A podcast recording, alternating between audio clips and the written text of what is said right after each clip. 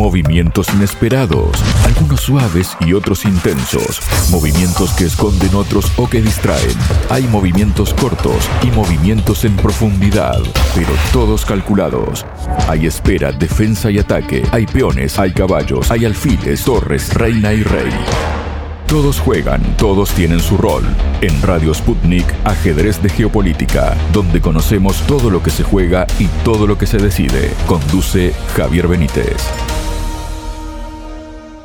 El presidente de Rusia, Vladimir Putin, ha explicado por qué es mejor para Rusia que gane en Estados Unidos la presidencia el actual mandatario Joe Biden y por qué teme tanto Europa que vuelva Trump, Donald Trump, el expresidente, ¿no? Para hablar sobre este asunto y cuestiones vinculadas, estoy junto al director de las revistas Nihilovstat y La Emboscadura, Josep Alcina. Josep, bienvenido a Radio Sputnik. ¿Cómo estás? Hola, buenos días. Muy bien. ¿Y vosotros? Muy bien, muchísimas gracias, Josep.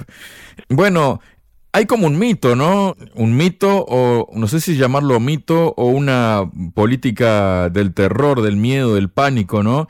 Que, bueno, ya ha empezado desde el, no solo de Estados Unidos, sino también de Europa, ¿no? Ese temor de que Trump gane las elecciones a fin de año, de lo que podría significar para la OTAN. De hecho, hasta la propia presidenta del Banco Central Europeo, ¿no? Que de política tiene poco papel pero al final de cuentas opina igualmente, ¿no? Ella ha dicho que una victoria de Trump sería una amenaza para la Unión Europea, pero también se han pronunciado otros líderes europeos, ¿no? Sobre la amenaza que representaría tener de nuevo a Trump en la Casa Blanca, ¿no? Pero Putin ha desmontado esa situación, pero es fundamentado para empezar, Josep, es fundamentado el pánico ese que están derramando sobre la sociedad los líderes occidentales o cuál sería la finalidad de hacerlo? Bueno, yo creo que lo de los líderes occidentales es absolutamente de psicoanálisis, ¿no? Hubo alguien que dijo aquello de que el esclavo lo pierde todo con las cadenas, ¿no? Hasta el deseo de liberarse de ellas. Teniendo en cuenta que la OTAN es el principal instrumento del imperialismo norteamericano, o sea, porque la OTAN manda un general americano, ¿no? Entonces, curioso, ¿no? Que estos países, que en realidad son países, ya somos súbditos de Estados Unidos, ¿no? Y salen esta gente aterrorizados ante la posibilidad, por otra parte la veo yo muy lejana, ¿no? De que Trump, en caso de que gane, se cargue la OTAN, ¿no? bueno, para mí sería una noticia excelente, ¿no? Que la OTAN desapareciera, porque a lo mejor entonces Europa podría empezar a tener política exterior propia. Entonces es auténticamente curioso, ¿no? Ver cómo esta gente, que no son más en el fondo, que sus políticas nacionales están dictadas, ¿no? Y que ante la posibilidad de que el amo les abandone, ¿no? Se desesperan. Yo creo que esto es auténticamente de psicoanálisis, ¿no? Toda esta gente. Y bueno, con respecto a las posibilidades, a ver, eh, sí, yo creo que Trump tiene serias posibilidades de ganar, porque realmente hay una parte importante de los americanos que le apoyan y todos estos intentos que han hecho de neutralizarlo, pues todavía creo que han hecho, han acrecentado más su figura, ¿no? Como un outsider perseguido por el establishment, ¿no? Porque es una persona de grandes recursos económicos con respecto al establishment, él es un outsider. Ahora bien, tampoco creo que su mandato pues, sea tan disruptivo como algunos creen, ¿no? Es cierto, lo más probable, por ejemplo, es que con Trump en el poder habrían menos guerras, lo cual siempre es una buena noticia, ¿no? A desmantelar la OTAN, yo creo que esto no entra más que dentro de su retórica. A propósito de esas palabras, de Putin, vamos a desvelarlas, ¿no? De por qué, lo que decíamos al principio, ¿no? Por qué, según él, es mejor para Rusia que gane Biden, porque lo que dijo fue lo siguiente, cree que sería más conveniente para su país, Putin, ¿no? Que en las elecciones ganara Joe Biden y no Donald Trump, ya que el actual líder estadounidense es un hombre con más experiencia, es predecible, es un político de la vieja escuela. No obstante, Putin dijo estar dispuesto a trabajar con cualquier líder de Estados Unidos en el que deposite su confianza el pueblo estadounidense, según lo expresó en su eh, respuesta a una entrevista que concedió con el periodista Pavel Zarubin. Ahí está el asunto, ¿no? Una cosa no quita la otra, Josep. Bueno, yo, a ver, yo de, esta entrevista he escuchado solamente una parte. La primera parte, el otro no, es que no he tenido tiempo. Me sorprendió, por ejemplo, los grandes conocimientos históricos que tiene Putin, ¿no? la verdad es que contrastan bastante con la ignorancia supina de la mayoría de, los líderes europeos y occidentales, ¿no? Bueno, yo creo que en esto también hay un poco de ironía, ¿no? Es decir, es evidente que Biden es más predecible. Bueno, los que mandan sobre Biden son más predecibles que Trump. Trump es un personaje bastante impredecible, ¿no? Pero supongo que por otra parte también hay una cierta ironía, ¿no? Al decir que, Bueno, a ver, recordemos que Biden fue acusado, al igual que Trump, de haberse llevado a su casa pues una serie de papeles, ¿no? De, documentos clasificados, ¿no? Que de hecho se encontraron, ¿no? No solo en su oficina, en su casa, en varios lugares, ¿no? No, pero lo curioso es lo que ha dicho el fiscal. Dice que ese señor, ese señor no se le puede imputar porque sus condiciones mentales no son las adecuadas, ¿no? Ese señor no se le puede imputar porque no es un señor con demencia senil, ¿no? Pero claro, este señor es el candidato a la presidencia de Estados Unidos, ¿no? Lo cual es una cosa bastante chocante, ¿no? Y yo creo que hay un poco de ironía, ¿no? En estas, no lo sé exactamente, porque tampoco estoy metido en la cabeza de Putin, pero creo que en esto hay un poco de ironía, ¿no? Es decir, bueno, preferimos tener delante un personaje como este, que evidentemente que es más predecible, o sea, intentará buscar conflictos allí donde pueda, pero que además es una persona que lo han declarado inimputable por senilidad. Entonces creo que aquí hay un deje de ironía al respecto. Vamos, esta sería un poco mi interpretación, ¿no? Claro, en este sentido, Josep, hay que recordar unas palabras que pronunció hace pocos días el gobernador de Florida, ¿no? Ron DeSantis, quien dijo precisamente eso, ¿no? ¿Cómo es posible que al mismo tiempo Biden sea inimputable, no pueda ser juzgado por esas cuestiones que se le adjudican, pero por otro lado esté habilitado a pulsar el botón nuclear, ¿no? Exactamente. Yo no lo he escuchado directamente, digo, porque yo de la entrevista solamente escuché una parte, pero es evidente que, vamos, mi interpretación es que es un, hay un tono irónico, ¿no? Es decir, por ejemplo, los políticos occidentales jamás usan la, ironía porque no saben, ¿no? La ironía es algo propio de gente inteligente. Y claro, ellos, no, ellos evidentemente no saben lo que es la ironía, como tampoco saben lo que es. No es la primera vez que hace declaraciones un poco en esta línea. Luego también ha hablado, se ha referido Putin efectivamente sobre el tema de la OTAN, ¿no? Preguntado precisamente lo que hablábamos al principio, Josep, sobre el pánico que prácticamente ha estallado en Europa ante la eventual victoria de Trump y su regreso a la Casa Blanca en el contexto de las declaraciones del exmandatario sobre su intención de proteger solo a los miembros de la OTAN que cumplan con sus obligaciones financieras con la alianza. Putin puntualizó que Trump siempre ha sido un político que no es del sistema tiene su propia opinión sobre cómo Estados Unidos debe desarrollar las relaciones con sus aliados. Desde una perspectiva europea, esto no tiene ninguna lógica. Les gustaría que Estados Unidos siguiera realizando algunas funciones de forma gratuita que se han mantenido desde la formación de la OTAN, afirmó Putin, añadiendo que eso no tiene ningún sentido. También, como dice una cosa, también hay una cuestión pragmática en todo esto, ¿no? Evidentemente. Sí, bueno, yo creo que aquí hay, repito, ¿no? creo que lo de la posición de los gobiernos occidentales es psicoanalizable, o sea, es un auténtico miedo a la libertad, es decir, incapacidad, ¿no? Para que Europa, Europa como conjunto, como como confederación, llámale como quieras, ¿no? Asuma sus propias responsabilidades, asuma tener una política exterior propia, no dependiendo siempre de lo que le dicta Estados Unidos, ¿no? Y parece que esto les da terror, ¿no? Claro, en el fondo tiene su lógica, es más fácil cumplir órdenes, ¿no? Es más fácil pues hacer lo que te dicen, ¿no? Que tener la responsabilidad de tomar decisiones propias, es decir, asumir la propia soberanía es a lo que esta gente tiene auténtico terror.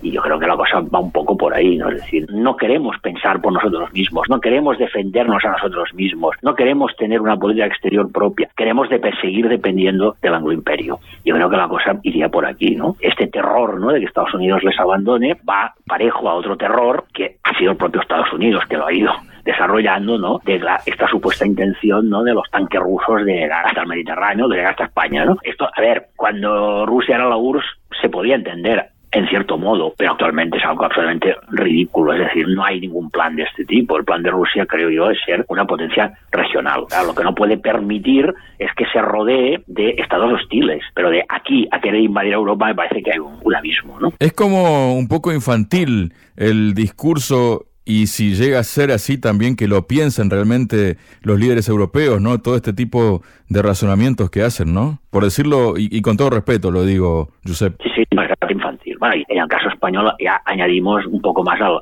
al vodevil, ¿no? Ahora resulta que detrás de Puigdemont y detrás del intento independentista también estaba Putin. Parece que Putin está en todas partes, ¿no? Y eso es absolutamente ridículo. Y además, a ver, eh, yo creo que es muy evidente una cosa, quien está protegiendo a Puigdemont no Rusia, quien está protegiendo a Puigdemont es la Unión Europea, es decir, fue Bruselas, bueno, fue Bélgica quien negó la extradición y el señor Puigdemont es diputado en el Parlamento Europeo, representando a España. Es curioso, ¿no? O sea, creo que vamos. Y los líderes fugados, pues no se han ido a Rusia, se han ido a Suiza. Es decir, que me parece, bueno, el último invento, ¿no? Para juntar a todos los malos en el mismo barco. Y bueno, esto raya lo más absurdo de todo, ¿no? Pero ahí está. Y hay gente que se lo toma en serio. O sea, en España hay gente que se lo cree realmente, ¿no? Que detrás de esto estaba Rusia. También hizo otras declaraciones Putin, ¿no? De acuerdo a las preguntas que le hacía el periodista, ¿no? Subrayó que los esfuerzos de Rusia en la búsqueda de una solución por la vía pacífica en la cuestión ucraniana en el formato de los acuerdos de Minsk tropezaron con el engaño de Occidente, lo que fue confirmado tanto por la ex canciller alemana Angela Merkel como por el ex presidente francés François Hollande, quienes declararon públicamente que no iban a cumplir estos acuerdos, sino que sencillamente buscaban con ellos ganar tiempo para bombear armas al régimen de Kiev, ¿no? Dijo Putin, lo único de lo que podemos arrepentirnos es de no haber iniciado antes las acciones activas pensando que estábamos tratando con gente decente. Tal vez ahí está la clave, ¿no? En el tipo de gente con la que uno trata a veces, ¿no? Sí, bueno, pero a ver, todo esto tendría su lógica, ¿no? Es decir, ya sabemos que en las relaciones internacionales el engaño y estas cuestiones están al orden del día, ¿no? Es decir, todo esto yo creo que tendría su lógica si los países europeos al hacer esto, al engañar a Putin, al jugar con este juego de los acuerdos de Minsk, al armar a Ucrania, estuvieran defendiendo sus propios intereses. Pero es que no es verdad, o sea, están defendiendo los intereses de la política exterior de Estados Unidos. Esto es lo grave, para mí. Es decir, si hubieran hecho esto porque hubieran realmente unos intereses objetivos, geopolíticos, económicos, de enfrentar a los países de Europa Occidental con Rusia, esto tendría lógica. Pero es que esto no es verdad. O sea, quien está saliendo perdiendo continuamente de todo este enfrentamiento, quien está sufriendo prejuicios económicos graves, no Rusia, son los países europeos. Es decir, esta gente se está disparando un tiro en el pie. Y claro, esto por desgracia nos afecta a todos.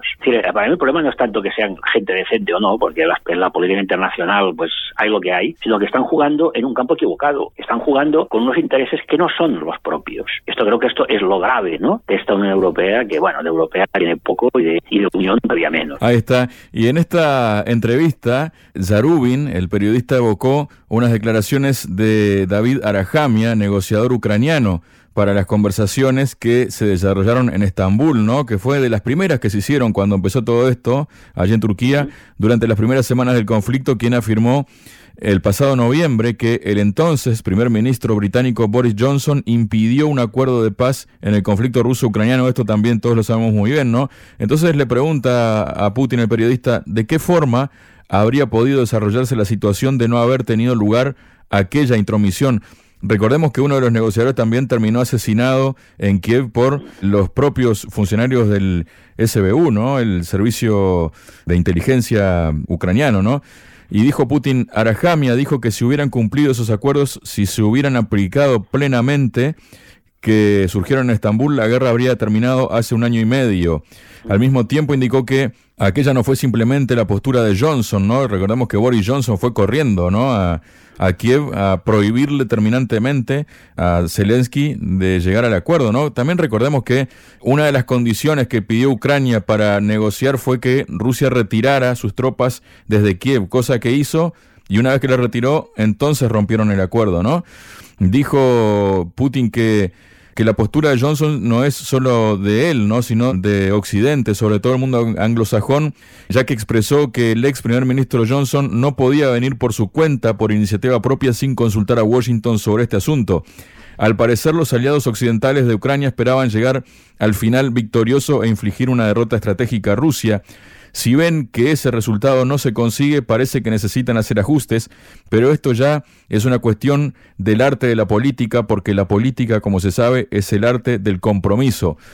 ¿Compromiso es lo que falta de parte de Occidente? ¿O por lo menos consigo mismos? Giuseppe, por ejemplo, de Europa con respecto a Estados Unidos? Sí, bueno, esto ya lo hemos comentado. Luego también está el papel subsidiario que hace Inglaterra, ¿no? Que hace un poco de incluso de polimalo. Polimalo, claro. Hace, o sea, pero intentando hacer ver que todavía es un actor importante, pero Inglaterra hace mucho tiempo que dejó de ser un actor importante en la política internacional y no es más que el, brazo derecho de Estados Unidos, ¿no? Pero claro, Inglaterra siempre ha jugado su carta fuera de Europa y actualmente todavía más después del Brexit, ¿no? Es decir, entonces ellos juegan esta carta que, bueno, no sé hasta qué punto les pueden beneficiar. Pero lo que es absolutamente patética y absolutamente, bueno, en fin, que no sabría cómo calificarlo, ¿no? Es la posición europea. Alemania se puede entender, porque Alemania es una colonia de Estados Unidos. Es decir, si uno mira el mapa de las bases militares americanas que hay, en Alemania, es tremendo, o sea que es una ocupación absoluta, ¿no? Pero Francia podría jugar otro papel. Es decir, Francia, claro, Francia tiene un estatus diferente. Francia es el país europeo que es vencedor de la Segunda Guerra Mundial. Claro, Inglaterra y Estados Unidos juegan en otro campo y Rusia también, pero Francia no. Francia podría jugar este papel, pero no porque aquí está el señor Macron, ¿no? Que en fin juega el papel que tiene que jugar. Entonces, bueno, pues el conjunto de todo ello pues ofrece este este panorama tan triste, ¿no? De lo que es esta situación de Europa, disparándose un tiro en el pie continuamente, jugando en contra de sus, propios intereses, lo que es peor, de contra los intereses de sus propias poblaciones. También Putin mencionó que uno de los temas abordados en la entrevista que mantuvo con Tucker Carlson tras la entrevista fueron las reiteradas menciones del secretario de Estado de Estados Unidos, Anthony Blinken, a sus familiares y a su bisabuelo que había huido de Rusia por pogromos judíos. Esto lo dijo el propio Blinken, que había huido de Rusia por pogromos judíos. Dijo Putin, y en varios países del mundo, en Europa, en Estados Unidos, este tema surge constantemente. Repito, surge para demonizar a Rusia, para mostrar qué bárbaros, sinvergüenzas y bandidos viven aquí. Sin embargo, Putin sugirió que hay que desviar la atención de los eslóganes políticos y centrarse en los archivos para saber si el bisabuelo del señor Blinken de verdad se fue del imperio ruso. Dijo Putin, nació, si no me equivoco, en algún lugar de la provincia de Poltava y después vivió en Kiev y se fue. La pregunta que surge es, ¿cree el señor Blinken que Kiev y los territorios circundantes son territorios rusos autóctonos? Claro, porque Blinken había dicho que había huido de Rusia, ¿no?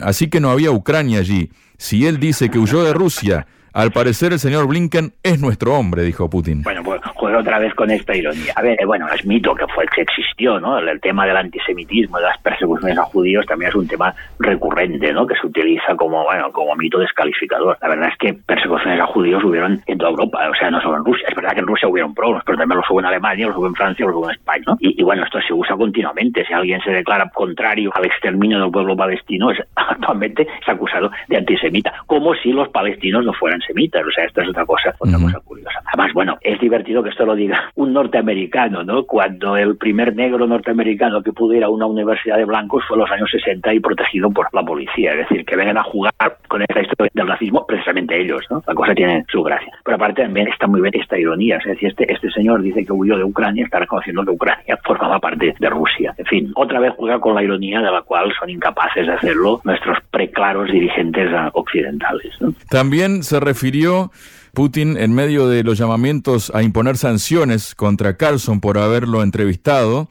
Zarubin llegó a preguntar a Putin si considera posible el arresto del ex presentador de Fox News en Estados Unidos. Ante este hipotético escenario, Putin recordó el caso de Julian Assange, acusado en Estados Unidos por publicar documentos secretos y recluido en una prisión británica, y afirmó que, si bien es difícil acusarlo por el mismo delito, porque no ha tocado ningún secreto, estimó que en teoría hoy todo es posible en Estados Unidos. Para Carlson esto sería triste, no le envidio, pero es su decisión, conocía bien los riesgos, pero para que la gente de todo el mundo entienda lo que es una dictadura liberal democrática moderna, que está claramente representada en la clase dirigente actual de Estados Unidos, sería bueno mostrarían su verdadera cara.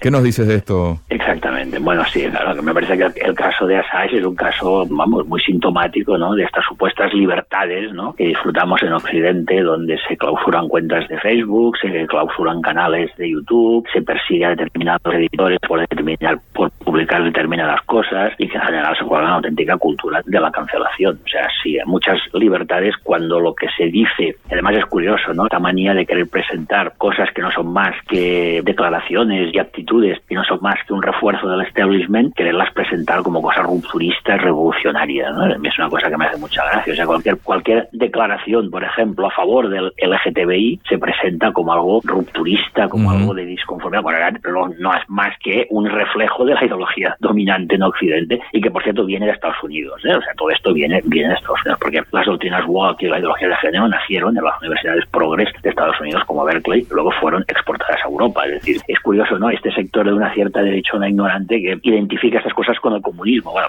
primero que el comunismo ya no existe, pero suponiendo que el comunismo existiera, estas cosas no hubieran venido jamás de la URSS. Estas cosas vienen de Estados Unidos. Es lo que hay. Muchas gracias, Josep. De nada, vosotros. Sputnik. Contamos lo que otros callan.